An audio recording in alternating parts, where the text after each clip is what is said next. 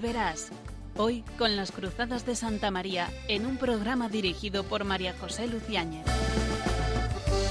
Aunque sean muchas las preguntas y si te surgen tantas dudas, es verdad lo que te canto.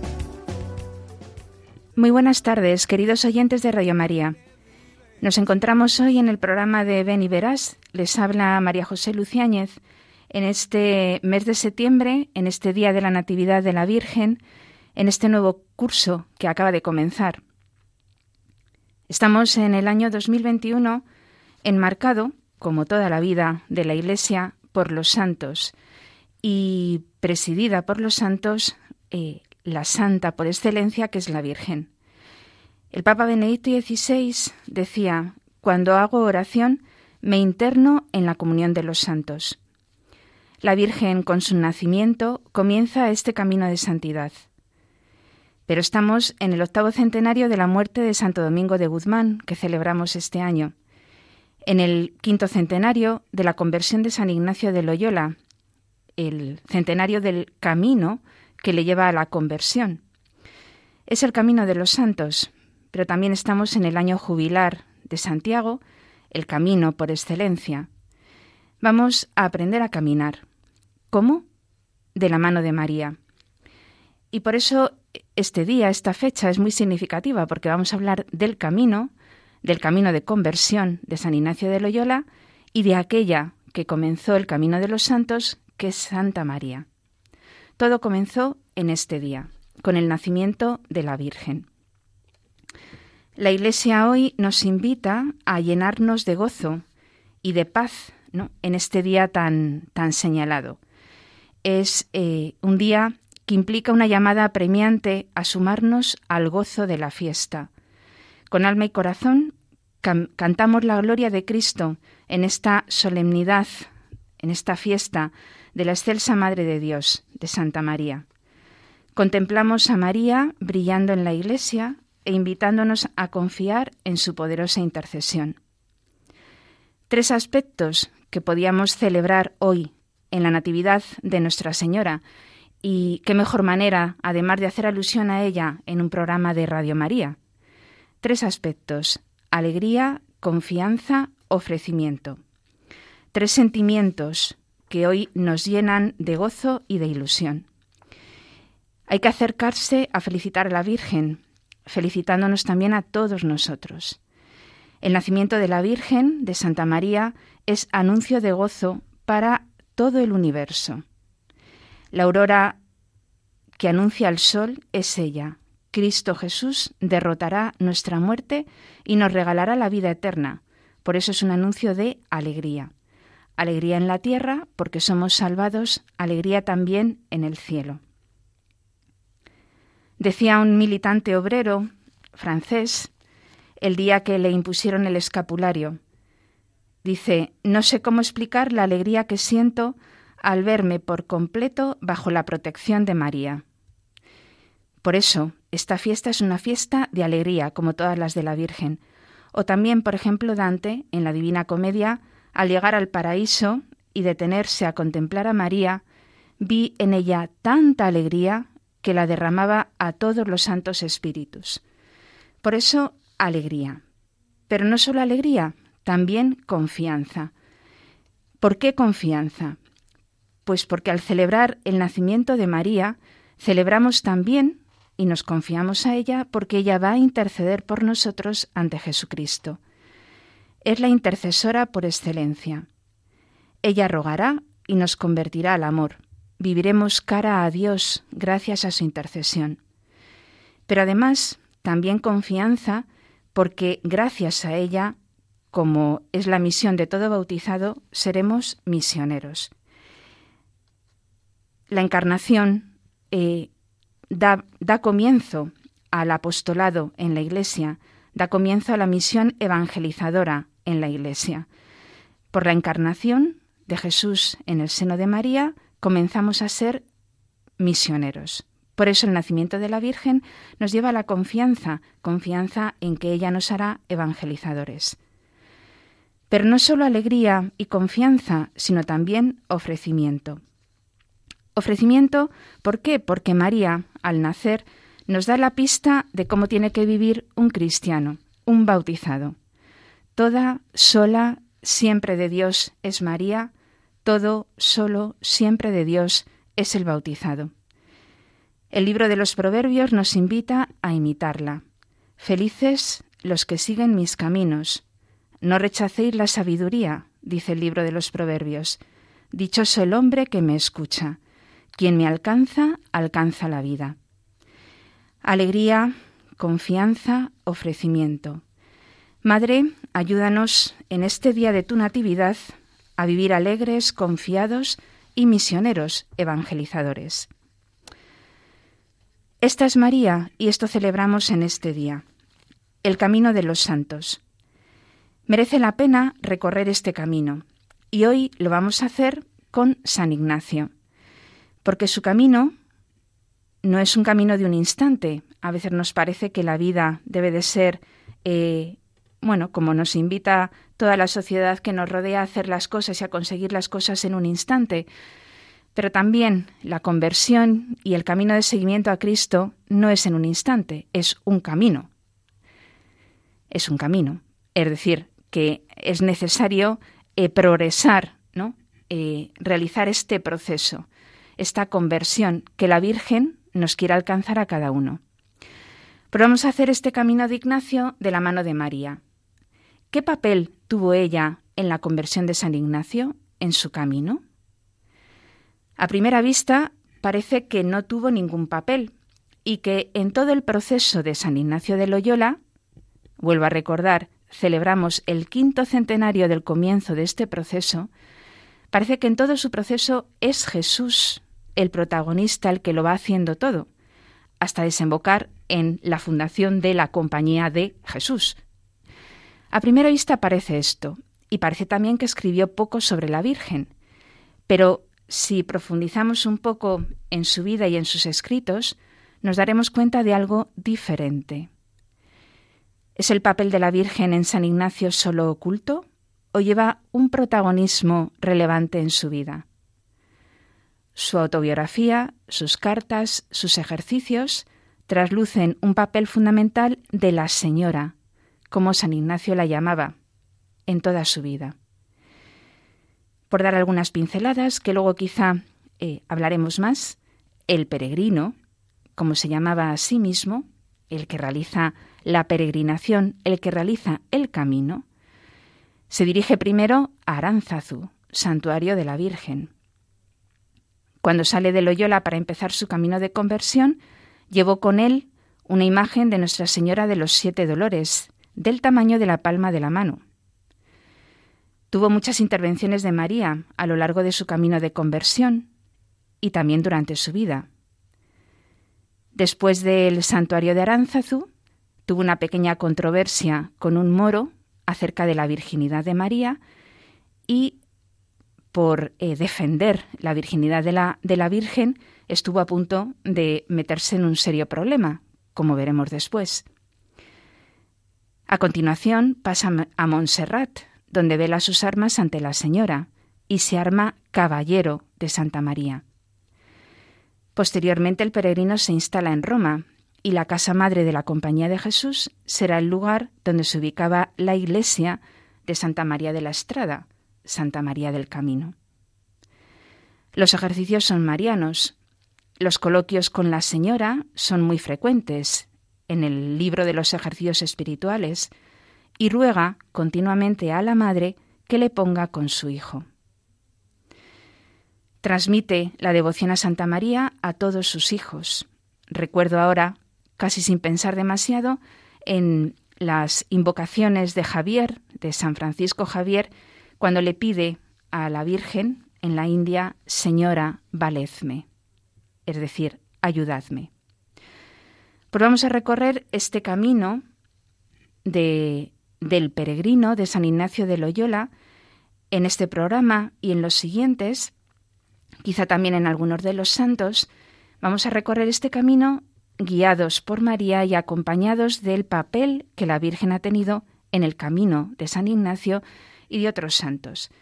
Y hoy también lo vamos a hacer eh, recorriendo el camino con un joven de nuestros días, que quizá ¿no? puede llegar a ser un San Ignacio, o más adelante que San Ignacio, como recuerdo a un sacerdote que decía que podíamos llegar mucho más adelante que los santos, siempre con la ayuda de Dios y de Santa María.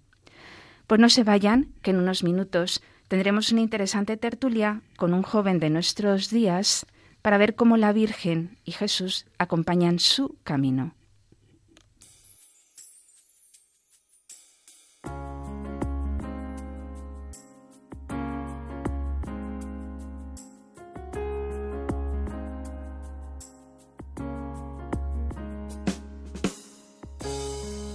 mi amor no sea un sentimiento, tan solo un deslumbramiento pasajero. Para no gastar mis palabras más mías, ni vaciar contenido mi te quiero. Quiero hundir más hondo mis raíces en ti y cimentar en solidez este mi afecto.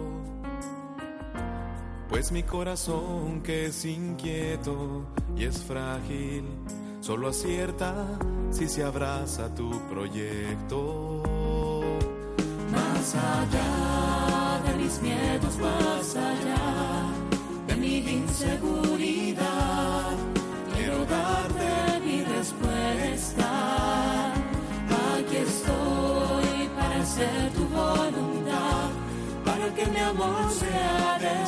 decirte sí hasta el final.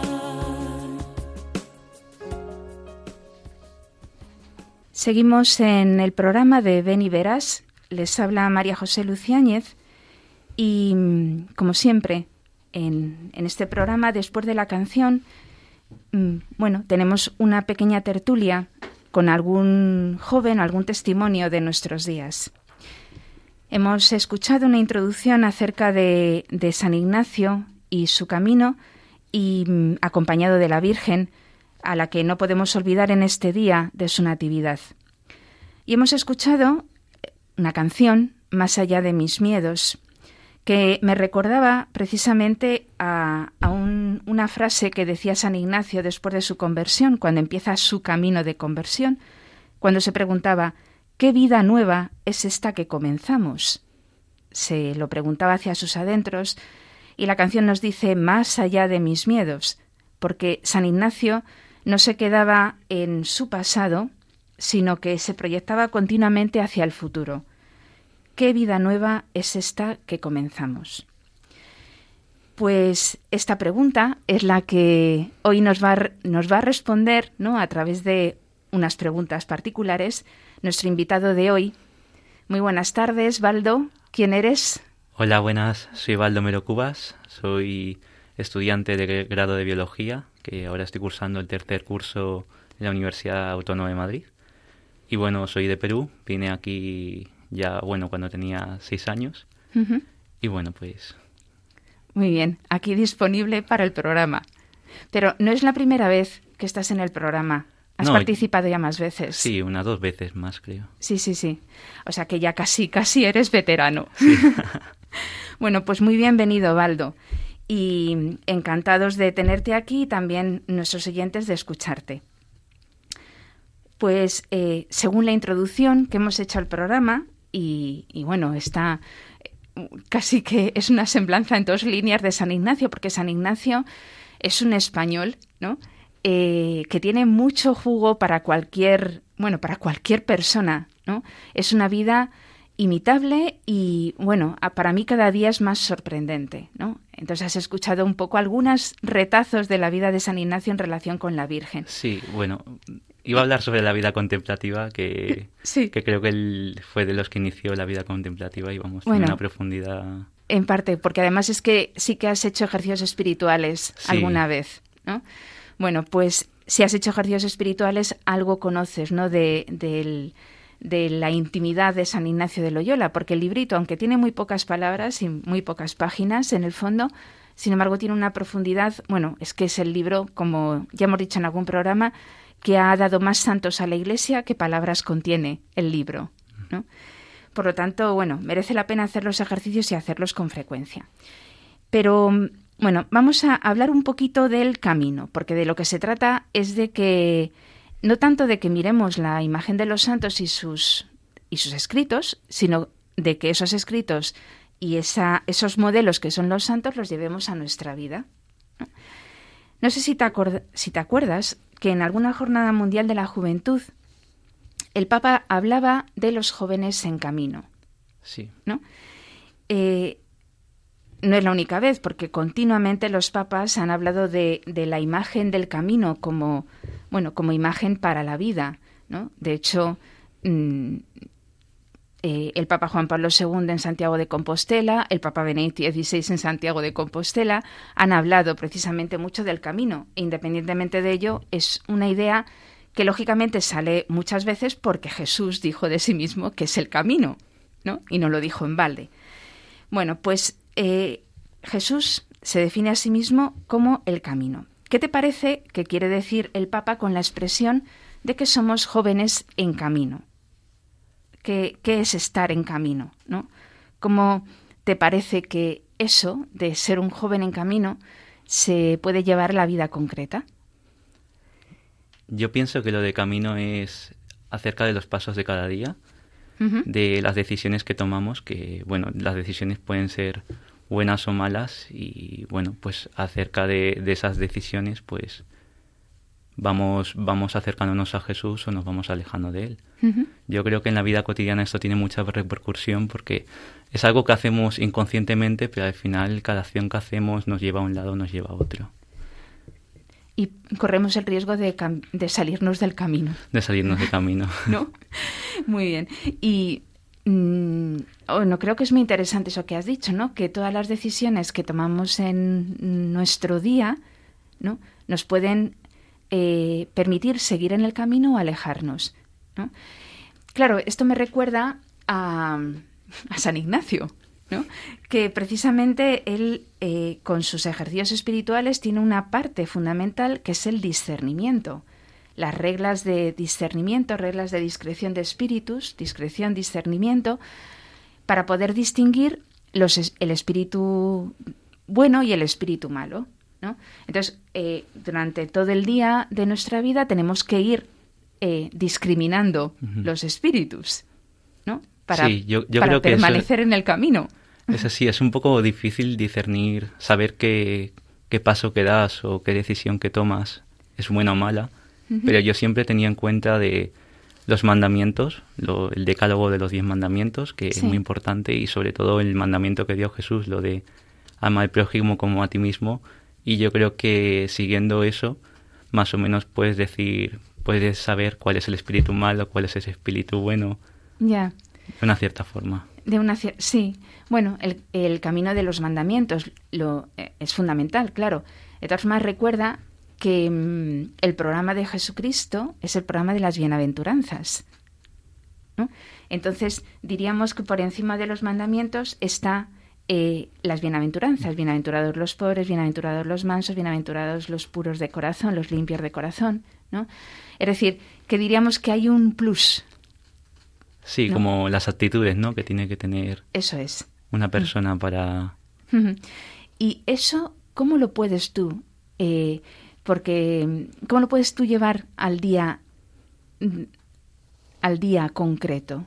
Es decir, basta simplemente convivir la vida de estudiante, de hijo en una familia, o crees que hay, hay, que hacer algo más? Yo creo que hay que hacer algo más, porque nosotros no somos perfectos y nuestras acciones pues no sabemos cómo controlarlas y yo creo que muchas veces hay que recurrir a la oración. Claro. Porque muchas veces el que, el que te, te ilumina con el Espíritu Santo es Dios que... muchas veces no, siempre. Siempre. siempre te ilumina y vamos, yo muchas veces que, que cuando no he sabido qué hacer, siempre voy a la oración, a la capilla, bueno, de hecho cuando no sabía qué carrera escoger, yo estaba entre muchas opciones y fui a la capilla de, de mi iglesia que justo la tengo al lado y era, Dios mío, por favor, ilumíname y qué es lo mejor para, para mí y sobre todo hacer su voluntad. Y yo creo que al final siempre te ilumina y sabes qué decisión coger más o menos. Pues si no hubieras hecho la oración en esa capilla y te iluminara para hacer biología, no estarías ahora en este programa. Probablemente no. Porque nos conocimos en la Facultad de Biología de la Universidad Autónoma de Madrid. Por lo tanto, bueno, eh, de esa decisión eh, se deriva como consecuencia que estés aquí, entre otras muchas cosas que, Dios sabrá en, en, su designio sobre ti y sobre nosotros, ¿no? Entonces, hacer oración es un, un dato, ¿no? un hecho, algo concreto que nos ayuda claramente en este camino. Hacer oración. Sí, sobre todo también para, para volver, ¿no? Porque durante una semana, a lo largo de una semana, pues, pues te puede pasar un montón de cosas, te puedes desviar un poco y la oración es como para volver, para recordar que tienes un camino al que ir, que, que tienes a Jesús ahí, que, que tu meta es Jesús realmente, ¿no? Sí, sí, sí. O sea, por si acaso te despistas, ¿no? Pues es bueno eh, recurrir al, a la oración para volver al camino, ¿no? Mm, ¿Piensas alguna cosa concreta más que te pueda ayudar? Concreta, yo creo la dirección espiritual. Ah, muy bien. Yo, por ejemplo, de las decisiones que normalmente tomo, siempre consulto vamos, con mi director, mi director espiritual, siempre tener una opinión y sobre todo una persona que se ha formado en ello, pues yo creo que ayuda un montón. Claro. Siempre consultar con esa persona ciertas decisiones. Muy bien. Sí, la docilidad y la obediencia, ¿no? A un director espiritual. Porque a veces pues nos aconsejan, pero no, no somos obedientes. Luego hacemos nuestro criterio, aunque claro, bueno, yo siempre digo, cuando sale el tema del director espiritual, y nuestros oyentes nos habrán, me habrán escuchado alguna vez, que Benedicto XVI dice que el acto mayor de libertad es precisamente el de la obediencia a alguien que sabe más que tú y que es prudente y que sigue el camino de Jesucristo. Dice que es el acto mayor de libertad, ¿no? Cuando te parece que el seguir el consejo de otro es como la sumisión, ¿no? Una palabra que, que nos repele un poco. Y sin embargo es el acto mayor de, de libertad, ¿no? Es un misterio, pero es así es claro, ¿no? Que el camino es arriesgado y que nosotros tenemos que arriesgar. O sea, este camino de la vida, eh, bueno, en seguimiento de Cristo es arriesgado. ¿Tú crees que es arriesgado o es lo o no lo es? Yo creo que cada paso que das, sea bueno o sea malo, va a llevar siempre consecuencias. Y cuando es una persona cristiana, pues a mí, por ejemplo, cuando yo empezaba Em, bueno, yo tuve una etapa en la que no iba a misa mucho o no iba casi nada prácticamente. Después, cuando fui a confirmación, empecé a ir mucho a la iglesia, a ir a las catequesis. Y bueno, a lo que íbamos un montón era las oraciones de la catedral todos los viernes. Ah, y claro, algunas veces cuando mis amigos de colegio me decían, oye, pues ¿a dónde vas? Y al principio me da un montón de vergüenza. Y digo, uy, se van a reír de mí, y tal, y, pero sabes que es algo que te va a ayudar, es algo bueno, la oración, y claro, a lo mejor puede tener consecuencias de, de que se van a burlar de ti o a lo mejor van a opinar ciertas cosas de ti, pero al final merece la pena arriesgar porque sabes que eso te va a ayudar en la relación con Dios y sabes que es un paso para el cielo. Entonces, yo creo que muchas veces arriesgar o, o ir a, a, misa o a ir a oración o muchas veces, algunas veces Dios te pone en el corazón algo que a lo mejor a ti no te gusta, ¿no? Te dice, ven por este camino, pero a ti a lo mejor no, no te gusta mucho, ¿no? Entonces, cuando el Papa dice que este camino es arriesgado, ¿dónde ves tú el riesgo? ¿En quedar mal ante los demás o hay algo más en lo cual ves el riesgo? En el fondo lo acabas de decir. Que a ti te gustaría... Sí. A veces te gustaría otras cosas. Otras cosas. Ahí está el riesgo, ¿no? A uno le gusta, pues le gustaría tener mm, a lo mejor una vida así más relajada, más bonita, pero Dios muchas veces nos lleva por montañas. Ya. Y, y ese, a lo, mejor ir por montañas, pues arriesgas, pues... Claro, sí, es la tentación que tiene siempre el hombre, ¿no? De querer una vida fácil y bonita, o sea, comparado con la naturaleza, pues eso, el ir siempre por un camino que es llano, sin esfuerzo. Y claro, darse cuenta de que, de que aunque la vida sea por montañas, esa es la vida verdadera, no es tan fácil. ¿No? ¿No te parece? Sí, yo esto siempre lo, relaciono con los misioneros, ¿no? Porque yo cada vez que veo un testimonio de ellos, pues me abre corazón, pero a la vez digo, uff, yo dejar todo para, para darlo a la vida de los demás, a la vida de los pobres, a aquellos que necesitan, dejar todo lo mío, aunque me llame Dios, cuesta mucho, yo creo. Ya. Y seguro que habrá muchas personas que a lo mejor Dios le pida que lo deje todo por él, no solo de misionero, yo creo también para de vocación al seminario. A lo mejor Dios le pide, pero a lo mejor esa persona tenía pensado para sí mismo otras cosas. Claro. Y creo que es muy, muy complicado, pero al final merece la pena. Claro, yo creo también que cuando el Papa dice que el camino es arriesgado, se está refiriendo también al riesgo de que en el fondo estamos pensando siempre no solo en que el camino, o queremos, no solo que nuestro camino sea llano, sino que queremos lo que más nos gusta, ¿no? Y, y a lo mejor Dios nos llama a otra cosa, pero eso me disgusta, no me apetece, no me gusta, y entonces lo dejo. ¿No te parece? Pero a lo mejor en eso que me disgusta eh, está lo que Dios quiere. Por eso el director espiritual y el discernimiento es tan importante. Sí, la oración yo creo que es como dirección espiritual, oración y después formación, yo creo que también Eso es muy importante. Y bueno, pues estaba pensando alguna cosa que, decir sobre eso, pero ahora mismo no. No se te ocurre. También, bueno, has dicho la formación. La formación es muy importante también para, sobre todo la formación del corazón, para poder eh, darnos cuenta de que mm, eso, de que no siempre lo que me apetece o lo que le gusta a mi corazón es lo que Dios quiere.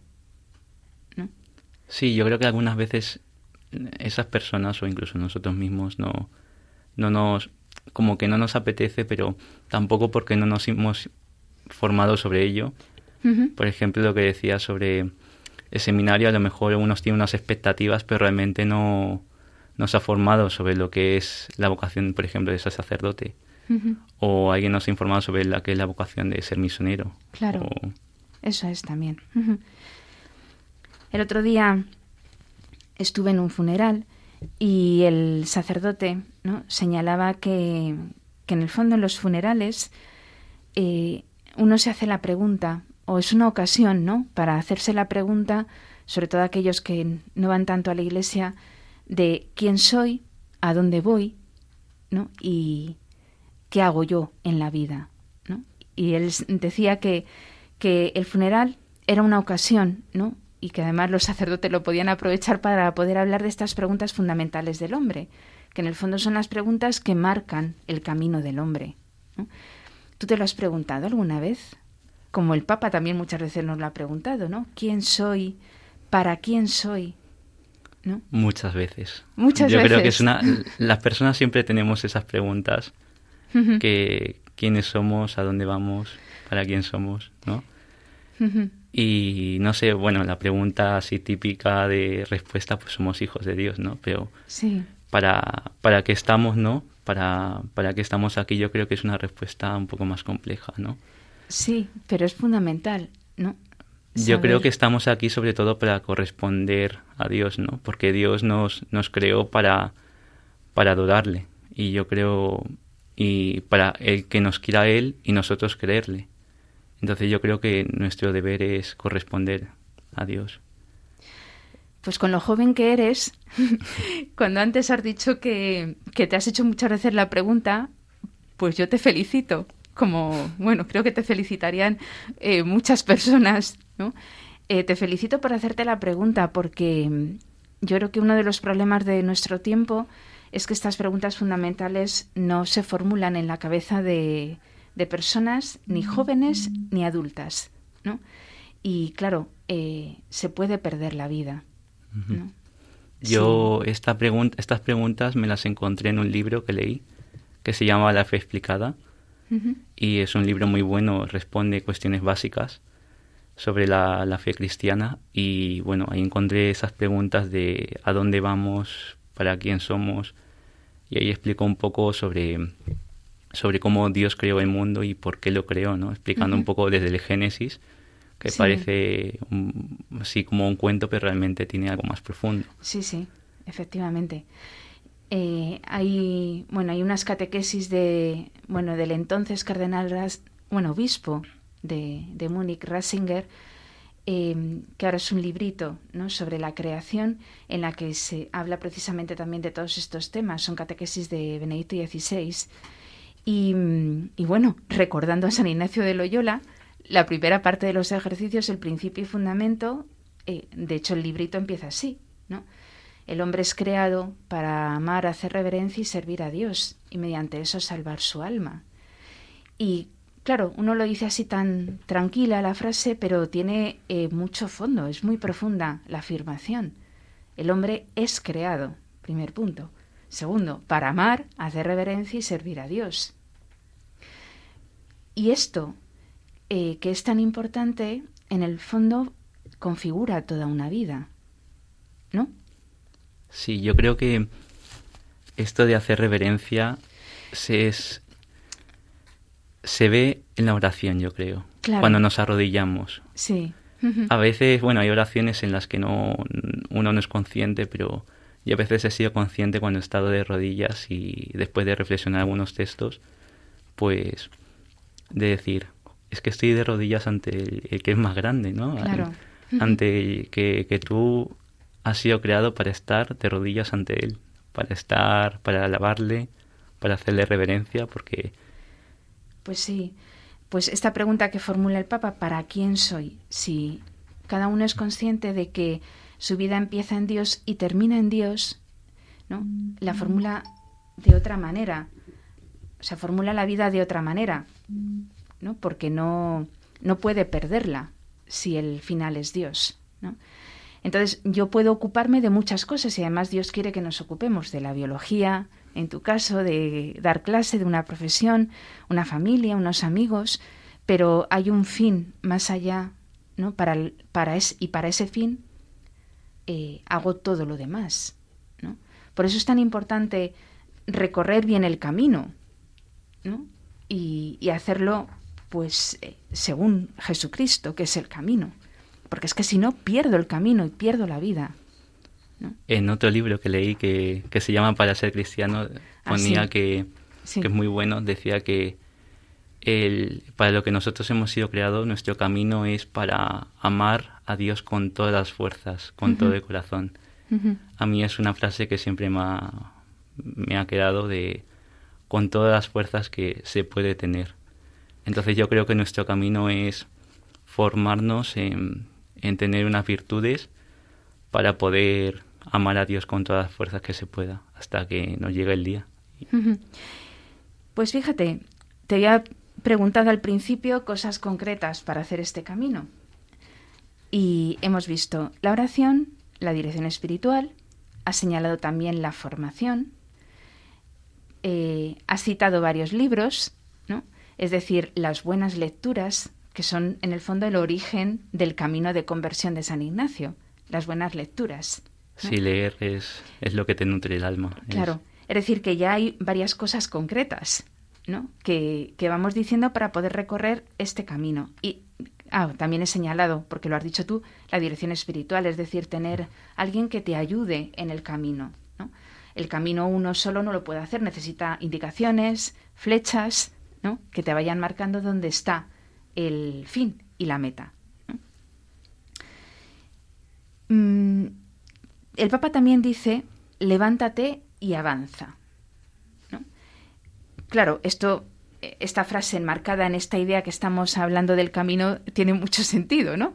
Ahora, eh, ¿te sugiere algo más esta, esta afirmación? Levántate y avanza.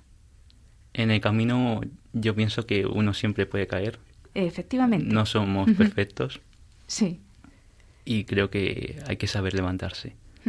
Porque hay formas y formas de levantarse, ¿no? Cuando uno, por ejemplo, peca, ¿no? Uno puede sentir dolor de orgullo porque cree que ha deformado o, le duele en el orgullo, ¿no? De, que, de que su, su persona se ha visto deformada de, alguna forma. Pero otras veces el dolor es un dolor bueno, que es de haber traicionado a Dios, ¿no? Sí, sí. Y yo creo que sentir ese dolor es, es eso, lo que, lo que he dicho, que sentir ese dolor yo creo que es bueno. Profundizarlo en oración y sobre todo sacar un propósito. Pues Una de los exámenes de conciencia que hacía el, eh, San José María escriba que era un examen de conciencia así muy cortito de, de que he hecho bien dar gracias, ¿no? que, he hecho mal y pedir perdón. Y la última parte era de qué podría hacer mejor mañana. Entonces yo creo que siempre para levantarse, primero ser consciente de que hemos fallado, en que hemos tropezado y hacerse un propósito. Yo creo que una persona que, que, ha caído y no se hace ningún propósito al final nunca se va a levantar. Sí, efectivamente. O no, no, no avanza, ¿no? Es levántate y avanza. ¿no? Si, no te si no te pones un propósito, no vas avanzando en el camino, te quedas eh, estancado. Pero sí, efectivamente, como somos tan frágiles, ¿no? como decía bueno, el padre Tomás Morales, no cansarse nunca de estar empezando siempre, aunque aparentemente nada se consiga. ¿no? Aparentemente, aparentemente, nada se consiga. Pero el santo no es el que no cae, ¿no? El santo es el que siempre se levanta. Y esto es un consuelo, ¿no? Porque todos los santos han tenido debilidades y fragilidades, ¿no? Y bueno, Mm, con el nacimiento de la Virgen que da a luz a Jesús, tenemos la confianza, ¿no? De que tenemos Salvador, aunque caigamos muchas veces. Él siempre va a ser nuestro consejero. Sí, efectivamente. Bueno, la Virgen tuvo un papel importantísimo en la vida de San Ignacio de Loyola, como hemos señalado en la primera parte del programa. ¿Quién es la Virgen para ti? ¿Tiene también un papel importante ¿O crees que, que quizá deba de tener más y en qué puntos concretos? ¿no? Para mí en mi vida, al principio, cuando, bueno, cuando, es cuando tenía 16 años, que ya estaba un poco profundizando en mi vida cristiana, no acudía mucho a la Virgen, ¿no? Pero a lo largo de, de los años he ido más, mi devoción hacia ella se ha ido agrandando, ¿no? Y sobre todo a mí la frase que, que más me ha marcado fue cuando Jesús le dijo, a San Juan de, de Arimatea, ¿no? De mujer. Ahí, San, San, Juan. José, San José se me ha ido, perdón. Eh, mujer, ahí tienes a tu hijo, ¿no? A San Juan. San Juan. Hmm. No, no, San José. Uy, uy, me estoy mezclando con San Juan. Que era el, el, preferido de Jesús. Sí. Entonces, cuando le dijo, mujer, ahí tienes a tu hijo, y después le dijo, ahí tienes a tu madre, ¿no? A la Virgen María. Yo creo que en ese momento fue cuando la Virgen María se volvió madre de todos nosotros. Y creo que nuestro deber es acogerla, ¿no? como has dicho antes, la, la, Virgen María es la intercesora, ¿no? Ante Dios, por nosotros. Entonces yo creo que la Virgen María es aquella que, que te va a ayudar cuando, que quien te limpia las lágrimas, quien te acoge cuando no, cuando estás solo, quien te va a regañar si haces algo mal, quien te indica el camino y sobre todo es la que siempre nos mima, ¿no? Siempre que le pedimos algo, rezamos un rosario. Sí. Y, yo creo que eso es lo que más fuerza nos va a dar. ¿Tú rezas el rosario? Intento rezarlo más frecuentemente, pero siempre que puedo sí, sí lo intento rezar. Al menos una parte. o, sí, me gusta más entero. Ah, sí, sí, hombre, es mejor entero. Las letanías que, que son los piropos a la Virgen, que siempre yo creo que, que, es como decirle a la Virgen te amo. Yo creo que es la, forma más bonita de hablar con la Virgen. O sea que lo intentas. Sí. bueno, está muy bien. Quizá al, antes de, de la tertulia, ¿no? Había indicado también y cuando hablaba del camino de conversión de San Ignacio de Loyola, digo, bueno, y el camino de conversión de un joven de hoy, ¿no? Que puede llegar a donde llegó San Ignacio, ¿no? O más adelante con, con la ayuda de Dios. Bueno, pues eh, mm, vamos a pedirle mucho a la Virgen para que nos mantenga ¿no? en, ese camino que has iniciado y, bueno, que, que, ella nos lleve hasta la meta ¿no? que Dios tiene preparada para nosotros, que desde luego la meta no la podemos ni imaginar, ¿no? Vamos, eh, de hecho es que lo dice el propio Evangelio, ¿no? Que no nos podemos imaginar cómo será lo que Dios tiene prometido a los que le aman. Por lo tanto, bueno, pues vamos a rezar para que todos nos mantengamos en el camino y lleguemos hasta la meta. ¿No, Waldo? Claro. Bueno, pues nada, muchas gracias por, por haber estado en la tertulia y, y bueno, mucho ánimo con todo. Y espero que nos veamos muchas veces más en el programa. Claro, muchas gracias. Nada, a ti.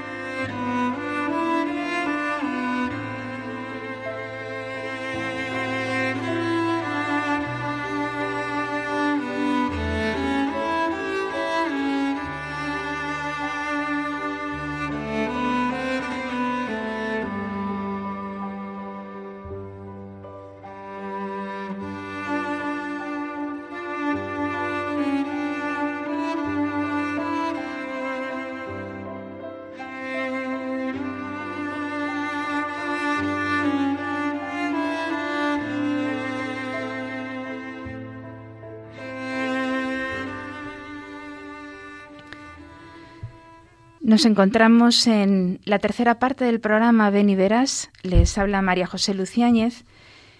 Y después de haber escuchado mm, brevemente el Ave María de Schubert en este día de la Natividad de la Virgen, y después de esta tertulia que hemos tenido con Baldomero Cubas, estudiante de Biología de la Universidad Autónoma de Madrid, que nos hablaba de su camino de conversión, Invito a los jóvenes y a todos los que escuchan el programa que nos escriban a la dirección de correo beniveras2 arroba radiomaria.es consultando lo que deseen acerca del tema de la vocación, el discernimiento, otros temas que se van tratando en, los distintos programas.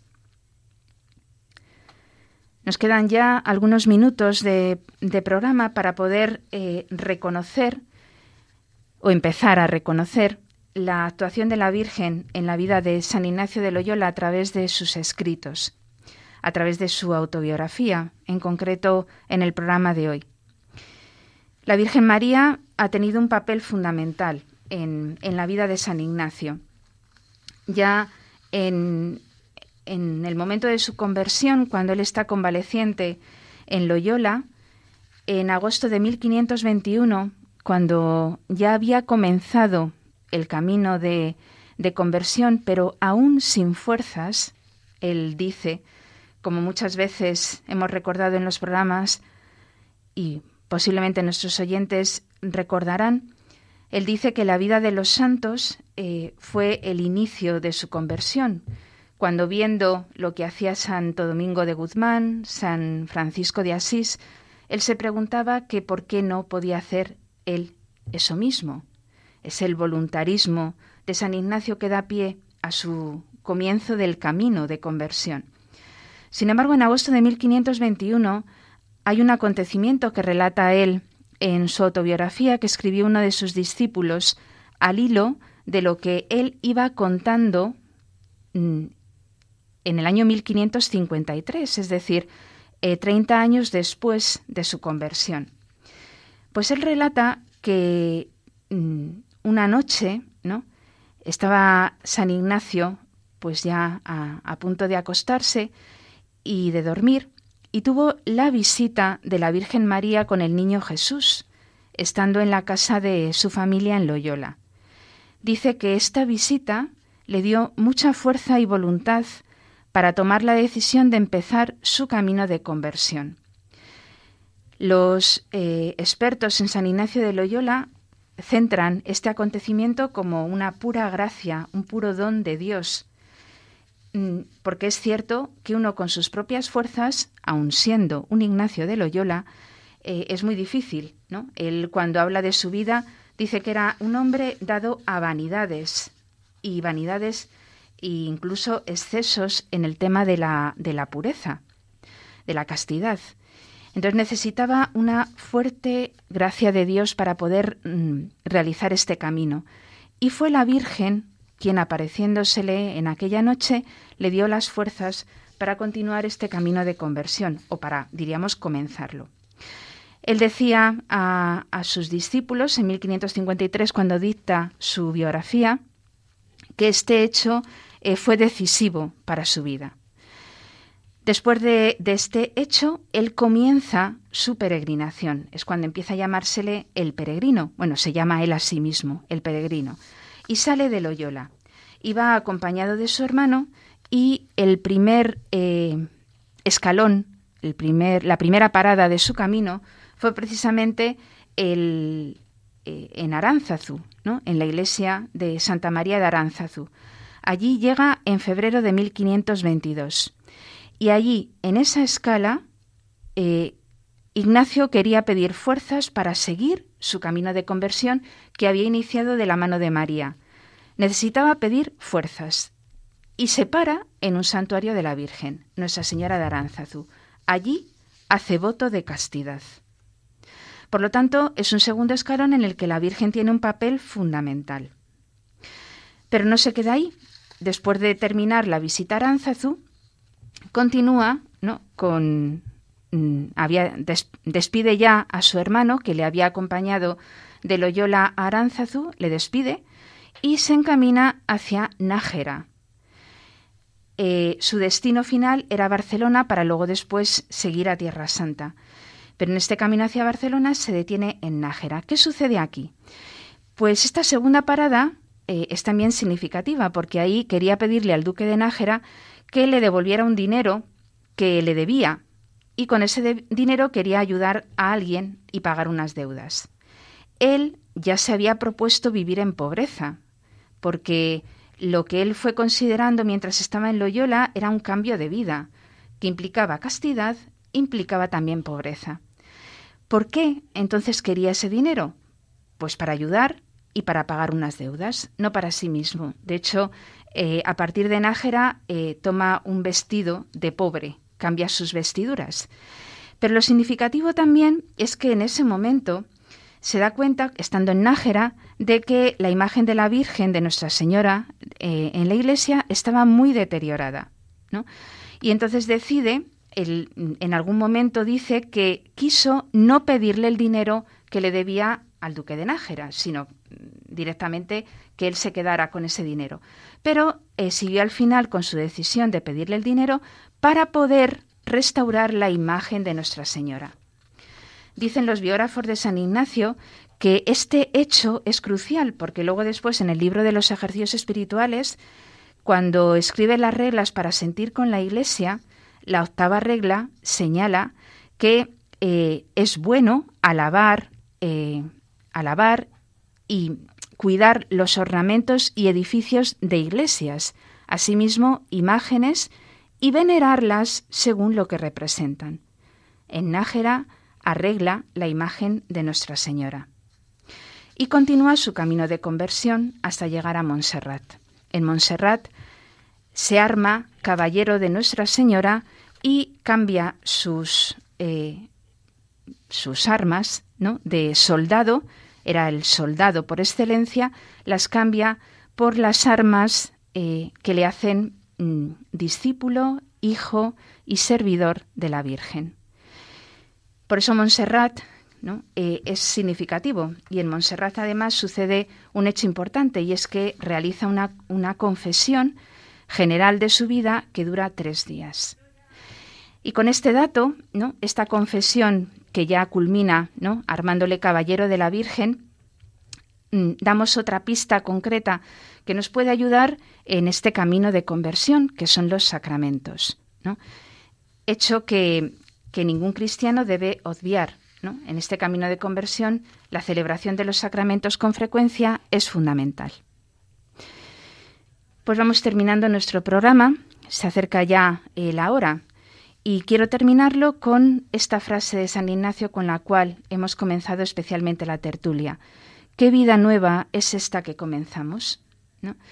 El converso, el que comienza el camino, no mira hacia atrás, no se queda en el pasado, salvo para dar gracias a Dios, sino que la vida se proyecta hacia el futuro.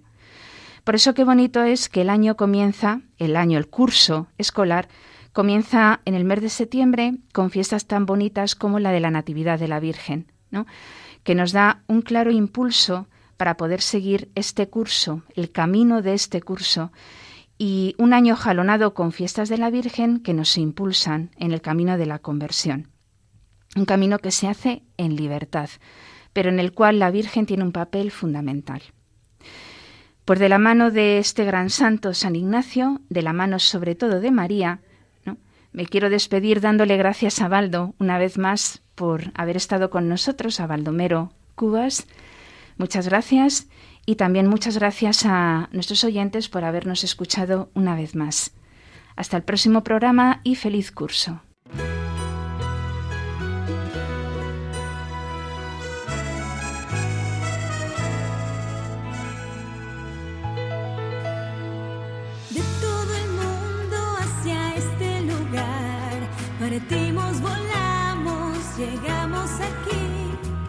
Con María aprendemos el sí, queremos servir, cumplir la misión del Padre, nuestro Padre, llamados a ser como Cristo Jesús, todo